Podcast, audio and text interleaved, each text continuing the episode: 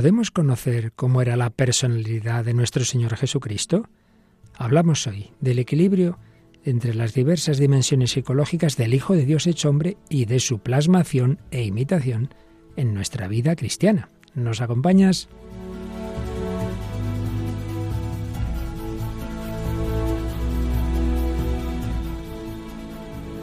El hombre de hoy y Dios, con el padre Luis Fernando de Prada. Un cordialísimo saludo en este tiempo, en este mes de octubre, mes del Rosario, mes misionero, víspera de Nuestra Señora del Rosario, al menos ahora cuando lo emitimos en España, luego en cada país se emite en distinto horario, y también mes en el que empieza la nueva temporada de promoción de Radio María. Pero aquí sigue El Hombre de Dios en esta décima temporada y hoy recuperando, que el día pasado estaba un poco más pachuchilla, a Paloma Niño. ¿Qué tal, Paloma? ¿Ya vuelas como siempre? Un saludo para Luis Fernando. Bueno, ya parece que sí, que tengo las alas en funcionamiento. qué bien, qué bien. Pues nada, con esas alas, cuéntanos un poquito. Vamos a seguir hablando y en esta fase final de este subtema, digamos, antropológico del trípode de la personalidad y lo que implica para nuestra vida cristiana. Vamos a hablar como os decía antes, pues una aproximación siempre al misterio de nuestro Señor Jesucristo, pero como siempre en ese diálogo cultural tenemos música, una digamos laica y otra cristiana. Sí, hoy vamos a, escuchar una canción que se llama Just Getting Older, es del grupo Oasis, una de las bandas de rock inglesas más famosas, y, bueno, pues escucharemos esta canción y luego, como siempre hacemos, ¿no? una canción más religiosa, y en este caso es de Fray Nacho, que ya hemos traído algunas más de, de este religioso mercedario, que se llama Tanto Amo. Tanto Amo. Qué bien. Y bueno, seguimos en el ámbito inglés no solo la canción de Basis, sino la película muy curiosa, por cierto, que se llama Buscando a Eric. Es una película del año 2009, también realizada en Reino Unido, aunque bueno, es una coproducción de, de varios países y muy interesante. Ya diremos algo, sí, sí. Y bueno, y el testimonio también tiene lengua inglesa, pero en este caso me parece que nos vamos a Estados Unidos, ¿no? Sí, es nacido en Boston. Vamos a hablar del testimonio de conversión y bueno, de cómo sale de varias adicciones. Eh, Gene Wolberg es más conocido, pues, eh, por ejemplo, su hermano Mark Wolberg, que es actor. También tiene otro, otro hermano más que es actor, Donnie Wolberg. Pero Jim viene a contarnos, pues, un poco esa historia, ¿no? Cómo salió del mundo de las adicciones, eh, gracias, pues, a la fe y cómo encontró esa fe dentro de la cárcel.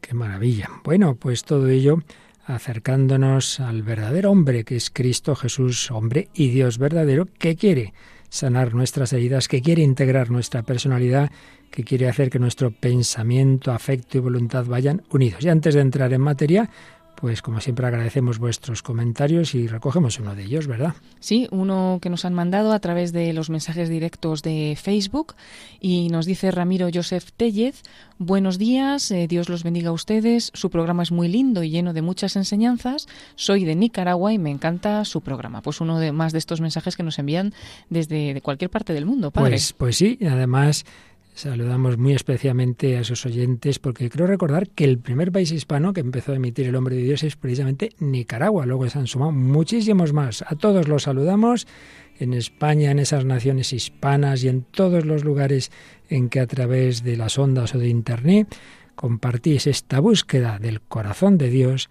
desde el corazón del hombre.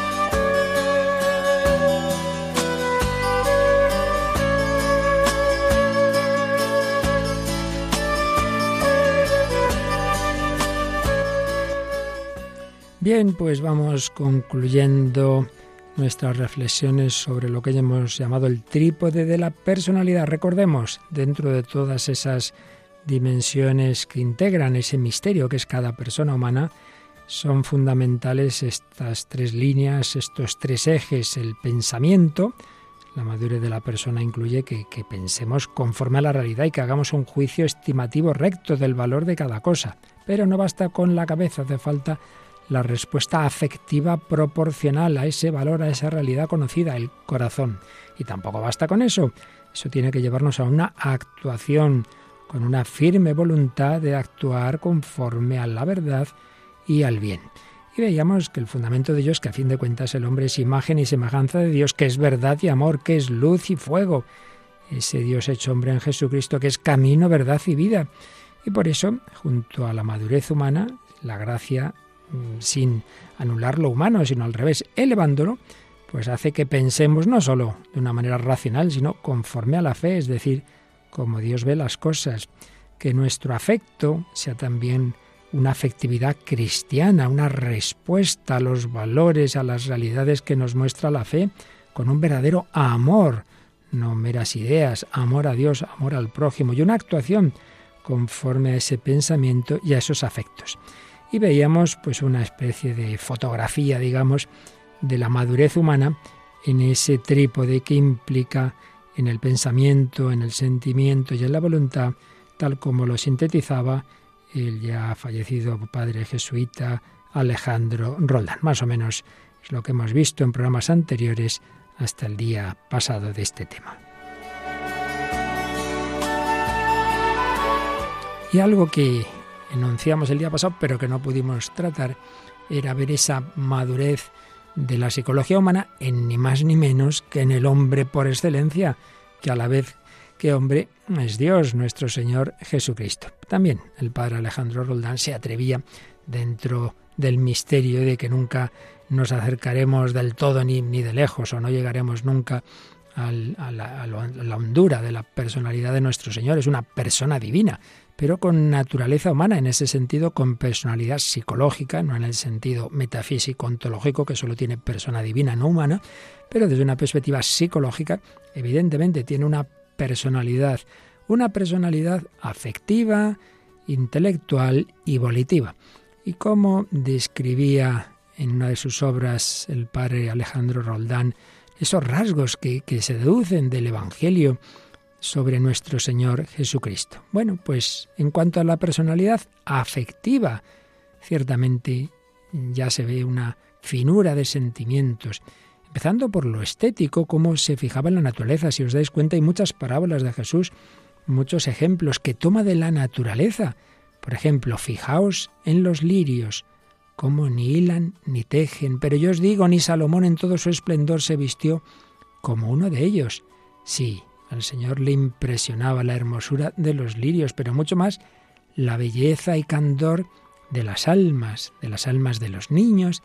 Dejad que los niños se acerquen a mí o de tantas personas que confiaban plenamente en Él. Mujer, qué grande es tu fe. Que te suceda como deseas. Y en aquel momento quedó curada su hija, aquella mujer que pedía por su hija. Dejad que los niños vengan a mí, no se lo impidáis, el reino de Dios es de los que son como ellos. Quien no recibe como un niño el reino de Dios no entrará en él. Todo esto no lo diría una personalidad fría, seca, no, no. El Señor observaba y tenía un afecto grande, especialmente a los pequeños. Y por eso también dice, yo te bendigo, Padre, porque has ocultado estas cosas a sabios, en el sentido de sabiondos y entendidos, las has revelado a la gente sencilla. Y por supuesto, recordemos ese maravilloso programa de las bienaventuranzas, bienaventurados los pobres, los que sufren, los que lloran. El Señor tiene una gran sensibilidad, se fija en todo detalle. Llamó a sus discípulos y les dijo, os aseguro que esa viuda pobre ha echado más que todos los demás en el tesoro. ¿Cómo se fija en esa mujer que nadie miraría? Y que ha pasado a la historia porque el Señor se fijó en ella y nos lo cuentan los evangelistas. Un Jesús que se acerca al más necesitado, a los enfermos. Llegada la tarde, le presentaron muchos endemoniados, expulsó con su palabra a los espíritus y curó a todos los que estaban enfermos, para que se cumpliera lo anunciado por el profeta Isaías cuando dijo, Él mismo tomó nuestras flaquezas y cargó con nuestras enfermedades. Y podríamos resumir este aspecto con esa palabra tan impresionante, el recado que las hermanas de Lázaro le mandan a Jesús cuando Lázaro está ya gravemente enfermo. ¿Cómo se lo dicen? ¿El recado cuál es? Señor, el que amas está enfermo, el que amas. ¿Cómo notaban en ese corazón de Cristo su amor? Y cada uno de nosotros somos ese, el que Jesús ama. Señor, el que tú amas está enfermo, mírame con tu amor.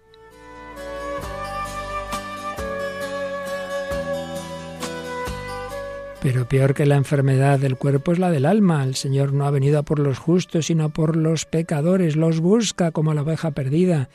Va a Jericó y mira hacia lo alto de un árbol. Zaqueo, baja deprisa, conviene que hoy me quede en tu casa. Y fue allí, fue a comer con él. Y Zaqueo le cambia el corazón y Jesús dice al final, hoy ha llegado la salvación a esta casa.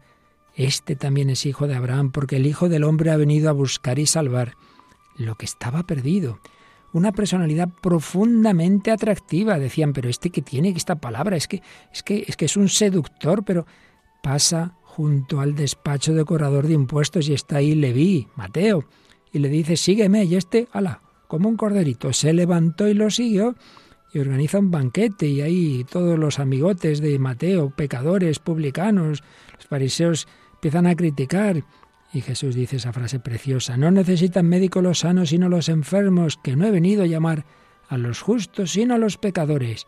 Sí, esa es la personalidad afectiva del Señor, su corazón, cómo sintoniza, cómo no le tienen miedo niños, pecadores, enfermos, las mujeres que tantas veces eran despreciadas, esa atracción que, que tenía, que llama a Mateo, que llama a Pedro y a Andrés, a Santiago y Juan, que dejan a su padre, que dejan las redes, que dejan todo, venid conmigo y os haré pescadores de hombres.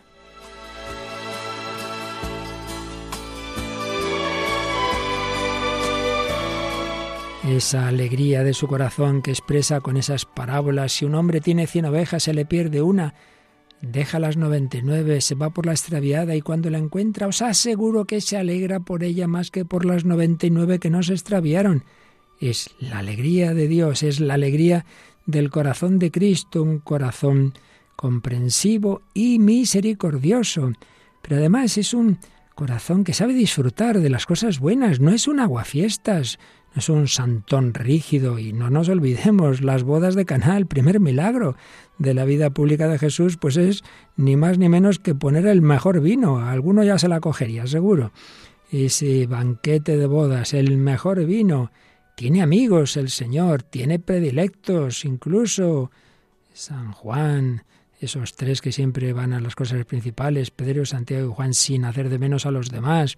Sí, el corazón de Cristo y valentía, porque esto es una cosa importante. Eh, nuestra personalidad, como son incompletas todas, pues uno sí es sensible, pero a lo mejor es cobarde, otro es, es más lanzado, pero pierde fácilmente la paciencia y se enfada en el Señor. Hay ese equilibrio de, eh, de, cualidades que en nosotros muchas veces son contrapuestas y si tienes una no tienes la otra, el Señor las tiene todas, claro. Esa valentía, esa fortaleza cuando ya la cosa está muy fea y le llega el recado de de la enfermedad de Lázaro cuando ya decide volver. Vamos de nuevo a Judea. Pero Señor, que los judíos te quieren apedrear y otra vez quieres ir allí. Pues sí, sí, no son doce las horas del día. Cuando uno camina de día no tropieza, nada, nada. Vamos para allá. Nuestro amigo Lázaro se ha dormido. Yo voy a despertarlo. Nada ni nadie le aparta de el camino que tiene que seguir. Y aquí mi madre y mis hermanos, el que hace la voluntad de Dios, ese es mi hermano y mi hermana y mi madre. Él hace la voluntad del Padre y nos lo enseña a los demás. Y si se queda solo, se queda solo. Cuando en Juan 6, después del discurso del pan eucarístico, muchos empiezan a ir, el mismo Jesús se dirige a los doce y les dice, ¿también vosotros queréis marcharos? Oye, que si queréis iros, aprovechad, ¿eh? Si tenía que quedarse solo, se quedaba. Pero Pedro responde, ¿ya quién iríamos, Señor? Tú tienes palabras de vida eterna. Nosotros hemos creído y sabemos bien que tú eres el Santo Dios. ¿A quién vamos a ir? Solo este hombre, solo el hombre Cristo Jesús, tiene palabras de vida eterna, porque es hombre y Dios, porque está en el tiempo, y a la vez tiene palabras de eternidad.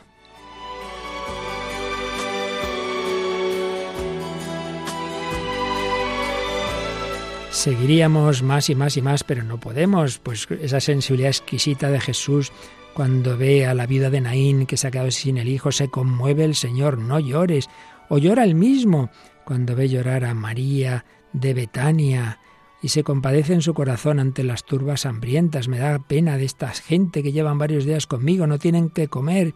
Qué sensibilidad la del Señor, que se queja también cuando cura diez leprosos y solo uno viene a darle las gracias. ¿Dónde están los otros nueve? Se fija en todo, pero también esa personalidad volitiva un hombre de carácter que no se aparta del plan de acción y cuando ni más ni menos que Pedro dice, oh no, Señor, no puede ser, no puede ser eso de, de la cruz, apártate de mi vista, Satanás, ponte detrás de mí, yo voy delante, tú detrás, ¿qué es eso de decirme tú el camino? Eres un tropiezo para mí. Y finalmente, sí, personalidad afectiva y volitiva, pero también evidentemente la intelectual, qué pensamiento, qué revolución en el pensamiento, qué independencia en el pensar, apartándose de, de, las tradiciones que eran puras corrupciones y en cambio con la plena fidelidad a la voluntad del Padre, que en cuanto Dios es la misma suya, claro. Se os dijo, pero yo os digo, pero bueno, ¿cómo es esto? Dios dijo y yo os digo, claro. Jesús es hombre, pero es Dios. Y la gente lo captaba, les enseñaba como quien tiene autoridad y no como sus escribas. Y por eso, cuando acabó Jesús estos discursos, la gente se quedó maravillada de su manera de enseñar. Pues ojalá, también nosotros nos quedemos maravillados. Triple dimensión de la psicología humana en plenitud en Cristo Jesús. Ese pensamiento, esa verdad de Dios hecha luz humana ese afecto del corazón con esos matices que hemos ido señalando y esa firme voluntad de hacer lo que hay que hacer, de hacer la voluntad del Padre hasta el final. Padre, a tus manos encomiendo mi espíritu, todo está cumplido, ya lo he realizado todo. Ahora ya Jesús entrega el Espíritu y nos da a nosotros el Espíritu Santo como fruto de su plan redentor. He ahí al hombre, Ahí tenemos el sumo modelo de nuestra personalidad.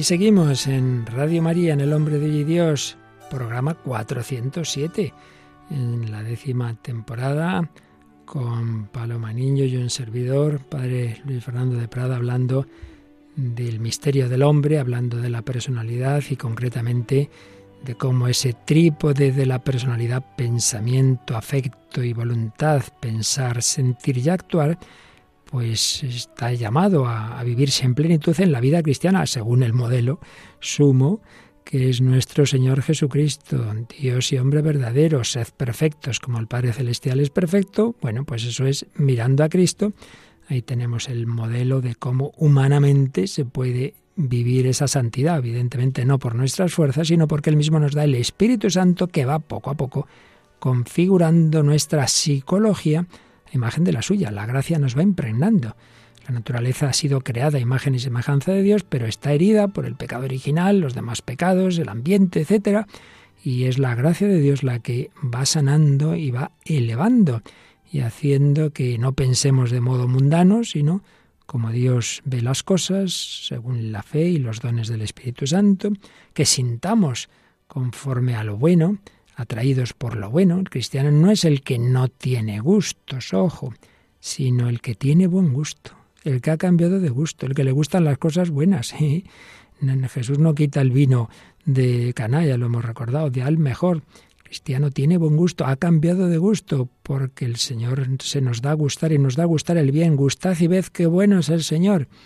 Pensar, sentir y actuar la voluntad de Dios. Y esto lo entenderé o no, me fío del Señor, Él me quiere más que nadie. ¿Cómo voy a dudar de que lo que me dice para mi vida, la de mi familia, la de la sociedad, la del mundo es lo mejor. ¿Cómo lo voy a dudar? Y sin embargo, este proceso de maduración, por desgracia, tantas veces no se da, claro, empezando por aquellos que no han tenido, ojalá la tengan pronto, esa gracia de conocer al Señor. Luego oiremos un testimonio al respecto pero en muchísimas ocasiones ni se conoce ese modelo, ni se piensa que estemos llamados a madurar, sino que al revés, da la impresión de que llegado a cierto momento en la vida, cada vez antes ya todo lo demás es ir tirando, es ir para abajo, es un desorden, es que miedo que me estoy haciendo viejo. Bueno, Paloma, nos traes una canción que parece que, que está ahí en ese, en ese un poco una perspectiva pesimista, es que estoy ya mal o simplemente es que me estoy, estoy envejeciendo. Sí, es una canción de la banda de rock inglesa llamada Oasis. La canción es Just Getting Older. Y bueno, esta banda está formada en Manchester en 1990. La formaban siete integrantes.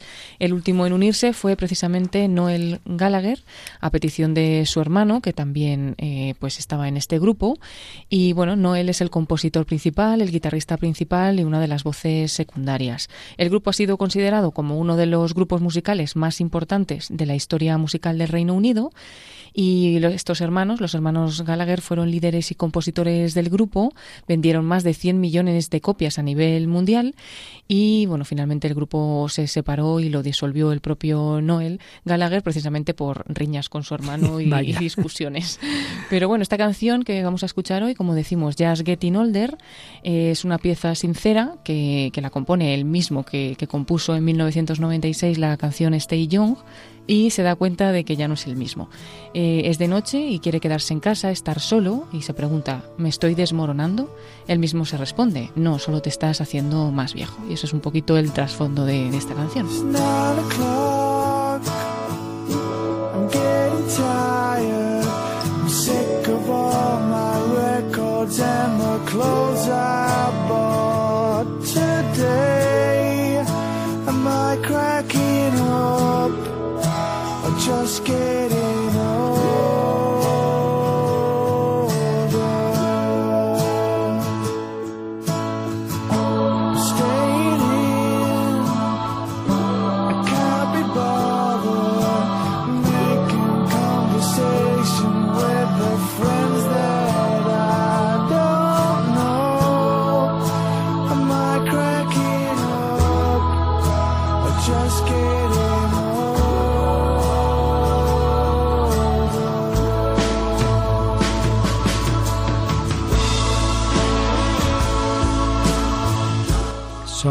Nueve en punto. Me estoy cansando, estoy harto de todos mis discos y de la ropa que compré hoy. Me estoy rompiendo, me estoy quebrando o simplemente envejeciendo. No puedo quedarme, no puedo molestarme conversando con los amigos que no conozco. Y apuesto es que así es la vida. Resulta que cuando finalmente has crecido, me sentaré todo el día y estaré llorando. Estoy a mitad de camino hasta el fondo de otra botella de mi próximo mejor amigo favorito, me estoy quebrando o simplemente envejeciendo.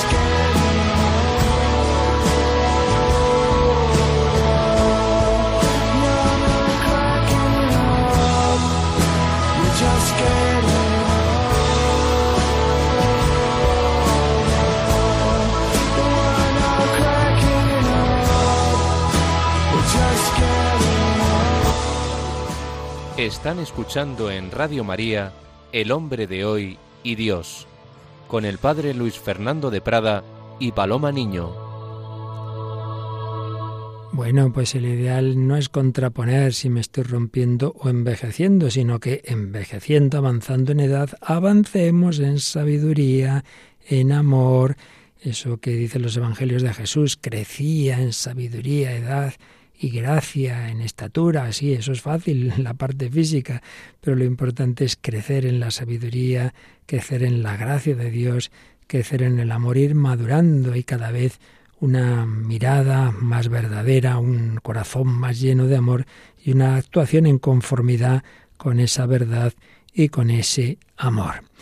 En esta canción pues parece no no hay no hay un objetivo en la vida, simplemente pues bueno, parece que ahí vamos tirando como tantas veces respondemos. Y hay ocasiones en que ha habido un acontecimiento que ha que ha hecho mucho daño en la vida y que muchas veces uno es consciente de su culpabilidad y algo de esto o mucho de esto es lo que hay en una película que hoy, hoy y el próximo día seguramente seguiremos comentando. Paloma. Sí, pues es la película Buscando a Eric, es del año 2009 de Reino Unido, aunque es una coproducción entre varios países.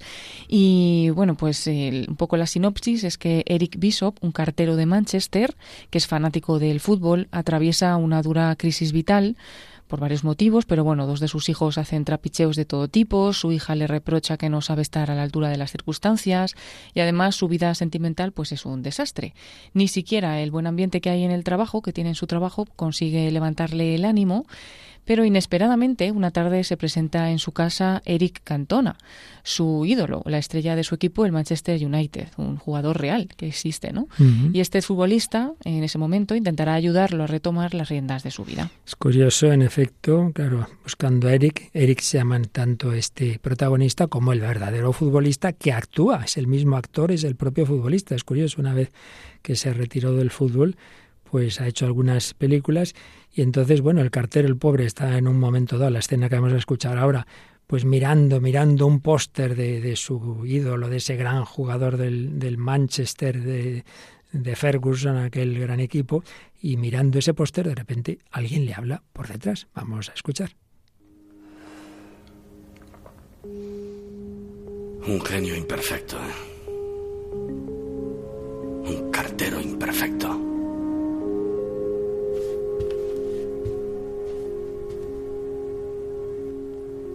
Es tu autoayuda, Eric? ¿Alguna vez has pensado en suicidarte? ¿Quién te quiere, Eric? ¿Quién cuida de ti?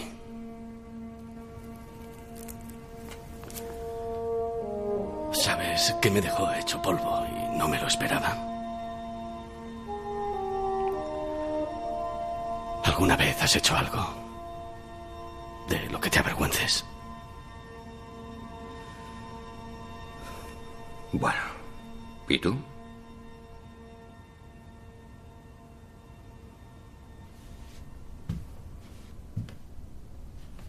Pero la leche.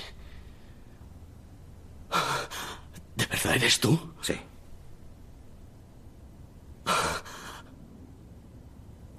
A ver, dime algo en francés.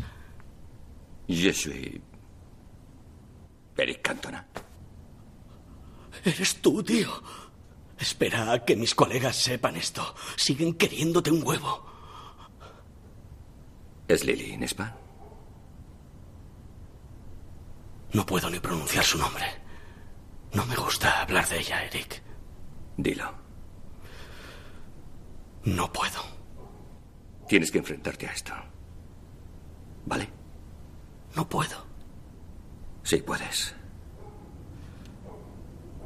Lily. Siempre es Lily. Abre el baúl. No, no puedo. Sin peligro. No podemos superar el peligro.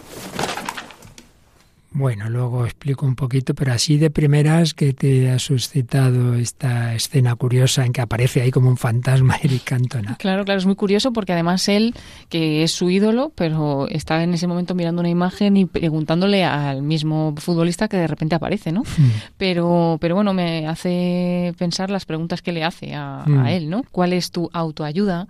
Eh, ¿Has pensado alguna vez en suicidarte? ¿Quién te quiere? ¿Quién cuida de ti? Es decir, son preguntas que en ese momento él se está haciendo, ¿no? Incluso a lo mejor ha pasado lo del suicidio por su cabeza.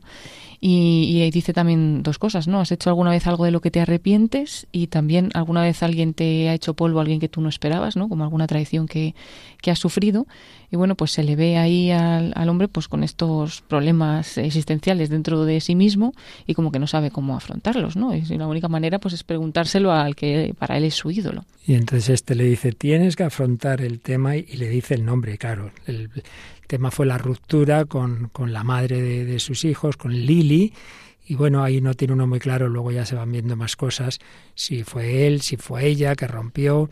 Lo cierto verdad que eso pesa en su conciencia y por eso se ha quedado mal y entonces pues sí, está, está con, con, esa baja autoestima, eh, soy un cartero imperfecto, necesito ayuda, a ti quién te ayuda, le pregunta al otro y el otro lo que le dice, venga, hay que afrontarlo. Y lo último, lo del baúl es porque ahí están fotografías de esa época y como que no se atrevía a mirarlo, no quería recordar su pasado, le duele, le duele todo lo que ha pasado. Ahí vemos pues la importancia de todo lo afectivo, en definitiva, que condiciona todo lo demás. Entonces es una especie como de ángel de la guarda este, este futbolista que se le aparece y que le va guiando qué es lo que tiene que hacer. Lo primero, mira, afronta los temas y con valentía, ¿eh? sin miedo, sin miedo. Bueno, pues luego si podemos escuchamos otro corte, pero vamos de, del cine a la realidad. Bueno, hay que decir que este futbolista Eric Cantona también tiene su historia, ¿eh? porque era un gran futbolista, pero por lo visto, bueno, varias veces le suspendieron, un genio tremendo, una patada por aquí, estuvo meses sin poder jugar, porque eso por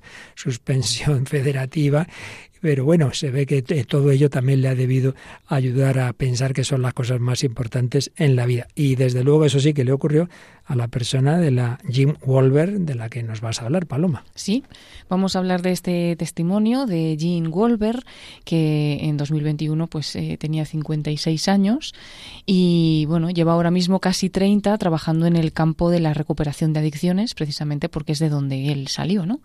Y bueno, él creció en una familia culturalmente católica con un padre alcohólico, nació en Boston y es el mediano de nueve hijos. Entre sus hermanos, por ejemplo, están los actores Mark y Donnie Wolver.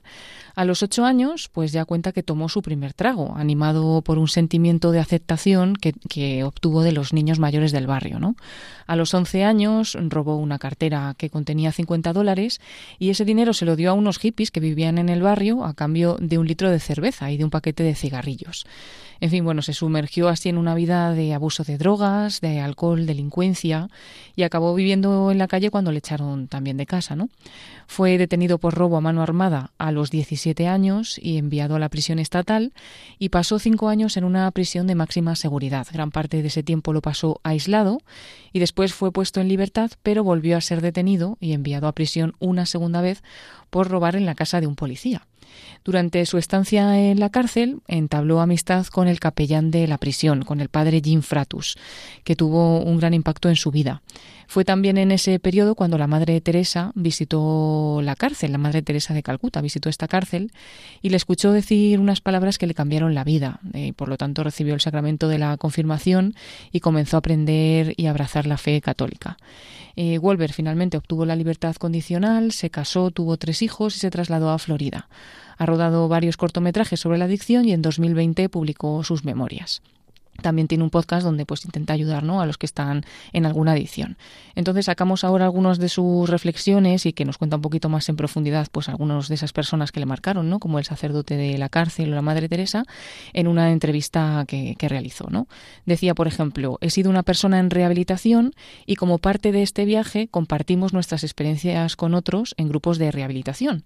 Pero eh, me doy cuenta de que cada vez es más necesario, ¿no? que me gustaría ayudar al mayor número de personas posible porque veo que la gente está perdiendo a sus familiares por motivos de drogas.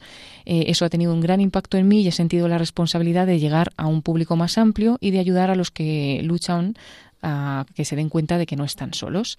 También pregunta pues qué consejo daría a los padres que tienen hijos con estos problemas y dice que recuerda que en su infancia en su casa no había mucha comunicación, que surgían los problemas y que nadie se sentaba con él para hablar de ello. Le gritaban, le castigaban y sobre todo le advertían de que Dios le castigaría por hacer el mal. Y dice que no, que tenemos que decirles a nuestros hijos que Dios los ama y que serán perdonados por Dios si buscan ese perdón, que es lo que él descubrió en la cárcel.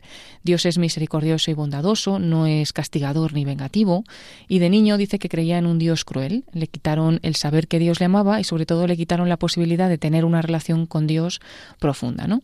Dice que estas adicciones afectan eh, actualmente prácticamente a todas las familias de Estados Unidos. Los hijos están cometiendo los mismos errores que sus padres y que la solución es meter a Dios en el asunto porque vivimos en una sociedad que expulsa a Dios y ese no es un buen plan. También dice que, no importa quién seas, de dónde vengas, que la adicción puede ser un problema que no discrimina, no le importa el dinero que tengas, de qué color seas, la fe que practiques y que hay que educar a los jóvenes pues en, los peligros de estas adicciones. Dice que cuando era niño había un proceso para hacerte adicto, ¿no? Pues empezabas con el alcohol, como empezó él, a fumar cigarrillos, pasabas a la marihuana y finalmente te iniciabas en las drogas duras. Pero dice que los chicos de hoy se saltan los preliminares y se inician con las drogas más peligrosas, que si ya comienzan con esas drogas peores, hasta dónde pueden llegar. ¿no? Y ya en la entrevista habla también de la importancia de la fe católica eh, para llevarle hasta donde está hoy. ¿no? Dice que ha sido fundamental, que ha habido periodos incluso en los que ya pues, no consumía, no bebía, pero no se sentía realizado. Eh, era esos tiempos en los que no tenía una relación con Dios. Dice que hacer este viaje de dejar las adicciones habría sido imposible sin una relación con él, con Dios, ¿no? Porque hay momentos en los que te sientes insatisfecho con la vida, pero dice que con la oración ha descubierto que es una persona más alegre y que esa alegría viene de servir a Dios. Y cuenta ya la historia pues con este padre, con el capellán de la cárcel, el padre Jim Fratus, Dice que fue el primer sacerdote que, que, se le acercó en la cárcel y le dijo que tenía una oportunidad de trabajo para él, que necesitaba un conserje en la capilla. Eh, aceptó, aceptó porque pensaba que así podían manipular al sacerdote porque tenía algunos cigarrillos y podía conseguir algunos y bueno, porque tenía ahí en esa capilla un espacio tranquilo, ¿no? al que él podía tener acceso. Era una oportunidad para beneficiarse. Pero mm, llegó un día en el que el sacerdote le dijo que la Madre Teresa de Calcuta iba a visitar la prisión. Eh, él no sabía ni siquiera quién era la Madre Teresa, porque dice que era una época de la vida en la que no sabía tampoco quién era ni el presidente del país, ¿no? Y su visita resultó una experiencia profunda en su vida. Celebraron misa para ellos y cuenta una anécdota, y es que a la Madre Teresa le invitaron a sentarse en una silla elegante, pues eh, allí para hablar a, los presos, y ella declinó esa invitación y dijo que prefería arrodillarse con los reclusos. Y dice estas palabras, nos habló, pero fue como si me hablara solo a mí. Dijo que Dios me amaba y que Jesús había muerto en la cruz por mí que yo no era los crímenes que había cometido, que tampoco era un número de la cárcel, sino que era un hijo amado de Dios. Nunca antes había oído eso. Mirarla, dice, mirar a la Madre Teresa era como mirar el rostro de Dios. Fue el día más poderoso y más impactante de mi vida. Al día siguiente fui a ver al padre Fratus y le dije que quería saber más sobre ese Dios del que hablaba Madre Teresa. Él sonrió porque ese había sido su plan todo el tiempo, ¿no? Que se acercara, que se acercara a Dios. Le preparó para el sacramento de la confirmación y fue la puerta de entrada a Cristo. Dice que después, ¿no? una vez que ya sale de la cárcel y demás, también el destino o Dios quiso que este sacerdote fuera asignado a la parroquia mm, al lado de donde él compró su casa. Entonces también fue el sacerdote que casó a su esposa, Beni, y a él, y que bautizó también al primero de los hijos, que fue una parte muy importante del camino, como la Madre Teresa. Qué interesante, la verdad. Si oíamos en la película esa pregunta, ¿quién te quiere? ¿Quién cuida de ti? Bueno, pues para este hombre está claro que lo recibió, ese mensaje de la Madre Teresa a través también del capellán y luego ya en directo, digámoslo así, Dios me quiere, Dios ha cuidado de mí, no es aquel que aprendí malamente o que entendí así de, en mi infancia, un Dios que está ahí para pillarte, un Dios castigador, Dios me quiere, tú no eres tus crímenes, Jesucristo te ama, Jesucristo ha muerto por ti, se lo oyó a la Madre Teresa y, y el oírlo a esa mujer tan, tan unida al Señor le lleva a preguntarse por ese mismo Señor. ¿En qué te has fijado tú, Paloma? Bueno, especialmente en, la labor del capellán ¿no? de la cárcel, que simplemente pues se acerca a él pidiéndole pues una ayuda en la, en la capilla, pero que es una forma de que ya está buscando, ¿no? que se acerque, que se acerque a Dios. Como él, a pesar de pues lo metido que estaba en las drogas y en el alcohol y todo esto, una vez que sale dice que aún habiendo salido de eso sigue sintiéndose vacío, ¿no? Hasta que no encuentra esa relación mm. con Dios. Y luego, pues como no, esa visita de Madre Teresa y sobre todo las palabras que, les dice ¿no? a los a los presos, que Dios les ama, que, que, sobre todo no son los crímenes que han cometido o que hemos cometido, ni un número de la cárcel, ni cualquier cosa, ¿no? sino que todos somos hijos amados de Dios y claro, esas palabras y dichas por la Madre Teresa, pues tuvieron fuerza seguro para cambiar a, hoy estamos hablando de él, ¿no? Para cambiar a, mm. a Jim, pero también seguro que a muchos otros presos. Y bueno, también, aunque no lo hemos dicho, él dice que, que es muy importante darse cuenta de la importancia de los padres, que en la sociedad se les está haciendo a un lado y se deja la educación en la mm. mano de no se sabe quién pero que es muy importante el tener a los padres presentes porque el no tenerlos es una fuente de, grandes problemas. Y bueno, el testimonio es más largo, pero por resumir un poquito, creo que hemos dicho así lo, principal. Y de eso último que decías, también hay que resaltar la importancia de la comunicación. No basta que estén los padres ahí físicamente, hay que intentar eso, esa comunicación, a ver qué tal, qué tal os ha ido hoy, qué tal tus amigos, conocerlos, esa comunicación que si no, pues cuántos problemas, si no vas a hablar con cualquiera por ahí.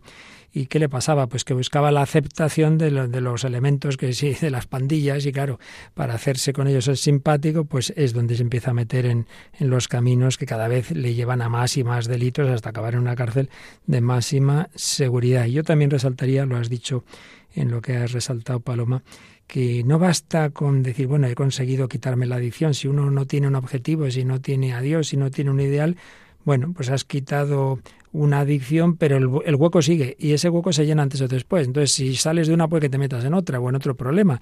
Por eso, en definitiva, la clave está en ese encuentro con el Señor. Bueno, a veces el proceso es largo y hasta llegar al Señor, pues por lo menos hay pasos intermedios como es pensar en los demás. Y ahora volvemos a esa película Buscando a Eric. Se van haciendo amigos, Eric el cartero y Eric el exfutbolista que se le va comunicando y le va ayudando en esa maduración en su vida. Y entonces el cartero le pregunta, oye, ¿cuál fue tu mejor momento? Imaginando que iba a decir alguno de sus grandes goles. Vamos a ver qué es lo que responde el futbolista al cartero. A ver, dime cuál fue tu mejor momento. No fue un gol. Tiene que ser un gol, Eric. No, fue un pase. ¿Un pase? Pues claro. A Irwin, contra los Spurs. Sí, precioso. Sabía lo listo que era. Era ambidiestro. Me llegó la bola como un fogonazo y le di con el exterior. Sorprendí a todos. La cogió en carrera y mi corazón se disparó. Un regalo. Sí, fue como una ofrenda al gran dios del fútbol. ¿Y si él hubiera fallado? Debes confiar en tus compañeros. Siempre. Si no, estás perdido. Debió de ser duro que te suspendieran. Nueve meses. Tuve que trabajar duro. Buscar en mi interior. Necesitaba algo que me llenara cuando estaba solo. Una meta, ¿sabes? Es curioso. A veces olvidamos que solo eres un hombre. No soy un hombre. Soy Cantona. ¿Y entonces qué hiciste para seguir adelante? Aprendí a tocar la trompeta. ¿La trompeta? Sí. Te estás quedando conmigo. No, es verdad. Bueno, Paloma, que eres muy aficionada al fútbol, que hasta no hace mucho estabas en una liga de fútbol femenino, te aconsejo que la veas. Hay escenas de, de, esos partidos muy buenos, ¿eh? muy buenos. Bueno, ¿qué te ha suscitado esta escena? Sí, bueno, pues está, está muy bien, ¿no? Y, y, me ha gustado mucho justo eso, que en su mejor momento no es precisamente en el que él fue del todo protagonista, que también, porque bueno, los pases son importantes, ¿no? Pero al final pues te quedas con quien ha marcado el gol y, y bueno, pues él dice, fue como una ofrenda, ¿no? Pero no solo lo hizo por la ofrenda, sino porque realmente luego también lo dice, ¿no? Confía en, tu compañero, confía en los demás. Si no hubiera confiado, no se le hubiera dado la pelota y a lo mejor él lo hubiese fallado, quizás. Entonces, bueno, eso dice, debes confiar en tus compañeros siempre. Bueno, me puedo quedar con eso, hay, hay más que sacar. Sí, yo como en tantas otras ocasiones a lo largo de estos años en el hombre de Dios, me ha venido a la mente ese psicólogo y psiquiatra que fue Víctor Frankel, porque ahora, según lo escuchaba, y mira que ya había visto la escena, pero ahora me ha venido a la mente, digo, cuando Víctor Frankel habla de esto que estamos señalando, ¿no? que el problema que nos lleva a las adicciones, como en su día lo estuvimos viendo, es un vacío que si no se llena con valores verdaderos, se llena con lo que hace daño, y cómo salen aquí elementos, aspectos positivos que, que, bueno, si no son el absoluto total, que nosotros creemos que es solo Dios nuestro Señor, pero bueno, son aspectos positivos. Uno, en efecto, el, esa colaboración con los demás. Estoy en un equipo y entonces, mira, no se trata de que estoy yo, no, no, se trata de que mm, confiamos unos en otros, él ve esa posibilidad de dar un pase, se lo da al compañero, que en efecto mete el gol y si no lo hubiera metido, él ha hecho lo que tenía que hacer. Bueno, pues ya hay un punto positivo, ¿no? Esa dimensión de relación con los demás. Habla de tener una meta. Y claro, ¿qué pasa? También Víctor Frankel hablaba de, y era lo más específico suyo, que no solamente nos llenan los valores de creación, en este caso pues un determinado trabajo como puede ser eh, también el fútbol, sino que hay veces no puedes hacer lo que tú quisieras, o te arruinas, o pierdes lo que tienes, o pierdes una relación, en el caso de, del otro Eric, pues eso, la relación que tenía con su mujer, que es que se, que se rompe, ¿no? Entonces, momento de crisis. Y en el caso del futbolista fue que le suspendieron casi un año de jugar. Entonces, claro, le dice, ¿qué hiciste? El otro, pues podía haberse deprimido, haberse quitado en medio. Dice, no, pues me busqué otra meta, me puse a trabajar y aprendí a tocar la, trompeta. Al otro le cuesta creerlo, ¿no? Pues ahí también vemos, ¿no? Algo muy importante. en la vida humana y no digamos en la cristiana, también hay que contar con el factor fracaso, con el factor cruz, con el factor incluso injusticia. En este caso creo que, que, la sanción fue justa porque, en fin, no, no se portó nada bien en bastantes ocasiones como futbolista, faltando todo tipo de, en fin, de, un mínimo de ética, pero aunque hubiera sido injusto, pues hay que tener, saber, ¿no? Pues también afrontar los fracasos en la vida. Yo creo que es una, una enseñanza que sale también de esta escena, ¿no te parece? Sí, es verdad y, es muy importante, ¿no? Porque no estamos acostumbrados ahora a que a pensar en que el fracaso es algo bueno. Parece que todo tiene que salir perfecto y en cuanto no te sale algo como tú te esperabas o así, nos venimos abajo todos, ¿no? Entonces, bueno, pues ver ahí también que, que todo lo que nos pasa es por algo y ahí está también la mano de Dios, ¿no? La providencia. Indudablemente, cuando ya lo vemos con ojos de fe, pues ya no simplemente es una frustración, sino que es una cruz y nos unimos a Cristo que llevando su cruz nos redime y nos invita a colaborar en la redención del mundo. Bueno, pues nos quedan unos minutitos para eh, ver cómo esa imitación de Cristo, mm, que siempre nos ha planteado la vida cristiana, ¿no? Como, como imitación y seguimiento de Cristo, pues en esa, esa triple dimensión que decíamos, de pensamiento, afecto y voluntad, damos alguna pinceladilla sobre eso. En el aspecto del conocimiento, pues obviamente el conocimiento de, del Señor, la formación, la lectura espiritual, el Evangelio, si no leemos todos los días o muy frecuentemente la escritura, ¿qué pasa? Pues que lo que nos impregna son las ideas ambiente y nuestra cultura no es precisamente una cultura muy cristiana, entonces pensamos paganamente. Podemos tener un poquito de fe, lo suficiente para rezar algo, para ir quizá a misa, pero luego en las realidades importantes, humanas, familiares, sociales, políticas, pensamos conforme a las ideologías de moda. Pues claro, ahí hay un primer problema serio. Por eso la formación, que mi mente esté formada conforme a lo que San Pablo llama la mente de Cristo. La fe, la oración, la formación. Pero no basta, no basta una formación doctrinal. Ya hablábamos en otra ocasión de un cristianismo meramente doctrinal. No, todo eso hay que asimilarlo en el corazón. Pensar y sentir, teniendo claro que el sentimiento tiene muchos niveles, no hablamos de una emotividad superficial, ay, ay, ay, cómo siento ya Jesús, hoy sí, ay, ayer no, no es eso, no es un sentido de emoción. Eh, así digamos pasajera como un adolescente que hoy se enamora y mañana también y, luego eh, todo lo contrario. No, no, hablamos de un afecto hondo, pero ciertamente estamos llamados a amar a Dios afectivamente. No, no, no, no. Obras son amores y no buenas razones. Cierto, cierto, el amor se manifiesta en obras, pero dice San Ignacio de Loyola, en su preciosa contemplación para alcanzar amor, el amor se debe poner más en las obras que en las palabras, pero no dice que el amor sea las obras. Dice que se manifiesta más, se debe poner más en obras que en palabras, pero ni es una cosa ni es otra. Hay palabras de amor y debe haberlas, y hay obras de amor y debe haberlas, pero el amor es algo más profundo, es una realidad misteriosa que de dos hace uno en el afecto. Por eso no menospreciemos, no, no, no. El amor afectivo es fundamental y por eso el mismo San Ignacio de Loyola, cuando da las indicaciones, las anotaciones que llama él, para hacer bien los ejercicios espirituales, en la segunda, el segundo punto de los ejercicios, dice que el que eh, expone los temas que, que se van a meditar, lo que se llaman los puntos de meditación, lo haga brevemente, no explique demasiado, porque lo importante es que el que va a hacer los ejercicios, el ejercitante, él por sí mismo profundice en esa verdad, en esa historia, en ese misterio, y da esta razón, porque es de más gusto y fruto espiritual el hacerlo él, esa meditación por sí mismo, que si el que da los ejercicios hubiese declarado y ampliado mucho el sentido de la historia, de la historia que se va a contemplar, por ejemplo, el nacimiento de Cristo. ¿no? Imaginemos que dirige los ejercicios está hablando una hora, explicando todo, y luego tú medítalo un ratito. No, no, no, no, no, al revés. Tú habla un poquito y que lo medite el otro. Y aquí viene la clave eh, final de esta anotación que da San Ignacio. Porque no el mucho saber harta y satisface al alma, sino el sentir y gustar las cosas internamente. San Ignacio no era intelectualista ni era voluntarista, aunque haya quien así lo haya juzgado equivocadamente. No, no, no. Tenía claro que la clave está en el corazón.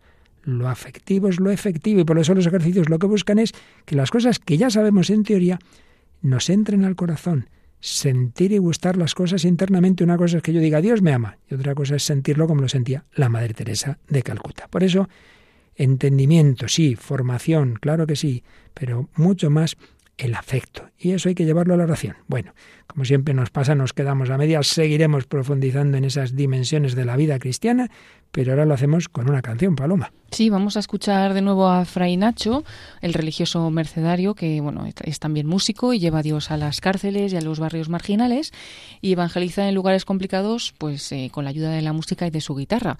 Desde niño ya empezó a cantar y a tocar la guitarra y su primer disco lo hizo en el año 2001 y ya tiene pues varios discos, ¿no? En concreto escuchamos esta canción Tanto amor del álbum Volver a ti de 2017. Todo lo que veo, todo lo que soy, todo cuanto canto y siento, todo te lo doy, todo cuanto tengo y creo, todo cuanto soy capaz de amar, todo es puro don cada nuevo sueño, cada día, cada olor, cada mirada y cada voz, cada atardecer, cada sonrisa, cada abrazo y cada brisa, todo es puro don. Mi pobre amor,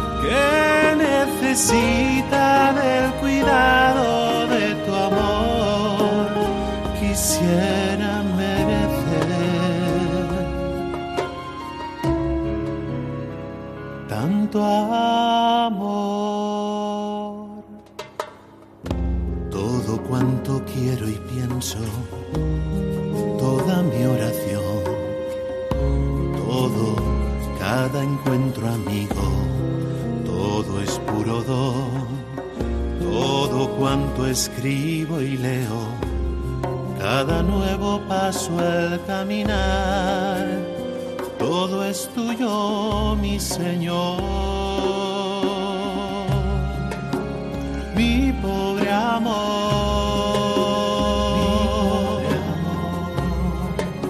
El amor es la clave de la vida cristiana afectivo y efectivo. Si en la cárcel se convirtió Jim Wolver, a la cárcel para Fray Nacho a decir a los presos como la Madre Teresa, Dios te ama, tú no eres tus pecados, tus crímenes, Tú eres Hijo amado de Dios, Cristo muerto por ti, el amor del Señor. Que lo asimilemos en el corazón.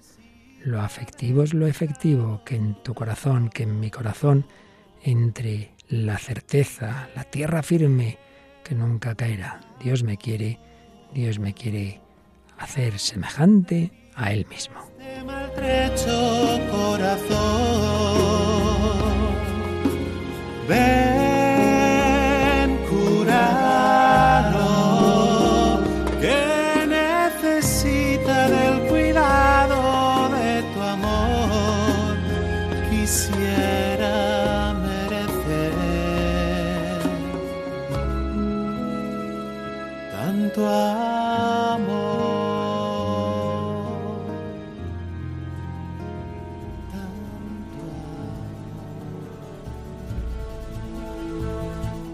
Nuestro maltrecho corazón, maltrecho está el de la canción Just Getting Older de Oasis, maltrecho está ese cartero de la película Buscando a Eric, maltrecho estaba, muy maltrecho el de Jim Wolver, pero se encontró con el amor de Cristo, con esas mediaciones de la Madre Teresa, del capellán, el Señor. Va sanando ese corazón y ahora Él ayuda a otros que con un corazón herido y vacío caen en adicciones. Bueno, pues todos nosotros llamados a dejarnos sanar por el Señor y a colaborar con Él, a que otros también se encuentren con Él. Y en ello seguiremos, seguiremos un poquito más hablando de cómo el Espíritu Santo quiere transformarnos a todos en todas esas dimensiones de nuestra psicología. Y esperamos vuestros comentarios, Paloma. Sí, esperamos los comentarios de todos los oyentes a través del correo electrónico el hombre de hoy y Dios arroba radiomaria.es o a través de nuestra página de Facebook buscando en esta red social el mismo nombre del programa, El hombre de hoy y Dios. Recordamos que todos los programas anteriores están en nuestro podcast, cada vez eh, vais conociendo mejor cómo funciona esta nueva página de podcast, ya sabéis la página web de Radio María, www.radiomaria.es y enseguida encontraréis los podcasts y ese correo que acaba de mencionar Paloma y todo lo demás está ahí en nuestra web y también está ahí el programa que viene a continuación. Madre mía, si estamos hemos acabado con esa música de Fray Nacho, ahora nos traen una música muy sagrada y aquí viene una de las novedades de la programación de Radio María España este año. Siempre dábamos paso una semana al padre Eusebio Guindano, que seguirá cada 15 días, y la semana alterna era con nuestro compañero Germán, que no ha podido seguir, pero nos ha traído un relevo extraordinario. Sí, porque va a estar con nosotros el padre José Luis Simón y el programa que tiene un título de lo más sugerente, La Biblia en partitura. Y es un título que refleja la realidad, cómo las escenas, muchas escenas de la Biblia han sido llevadas a la mejor música clásica. No os lo perdáis. Primer programa del Padre José Luis Simón. La Biblia en partitura. Ya veréis cómo os encanta. Aquí todos estamos en lo mismo, somos un equipo, le damos el pase ahora al Padre José Luis Simón. ¿Va a meter el gol? Seguro que sí. Os dejamos con la radio, os dejamos con la Virgen María. En el mes de octubre os dejamos con la radio de la Virgen María Paloma Niño y un servidor Padre Luis Fernando de Prado, deseándoos lo mejor. Que Dios os bendiga.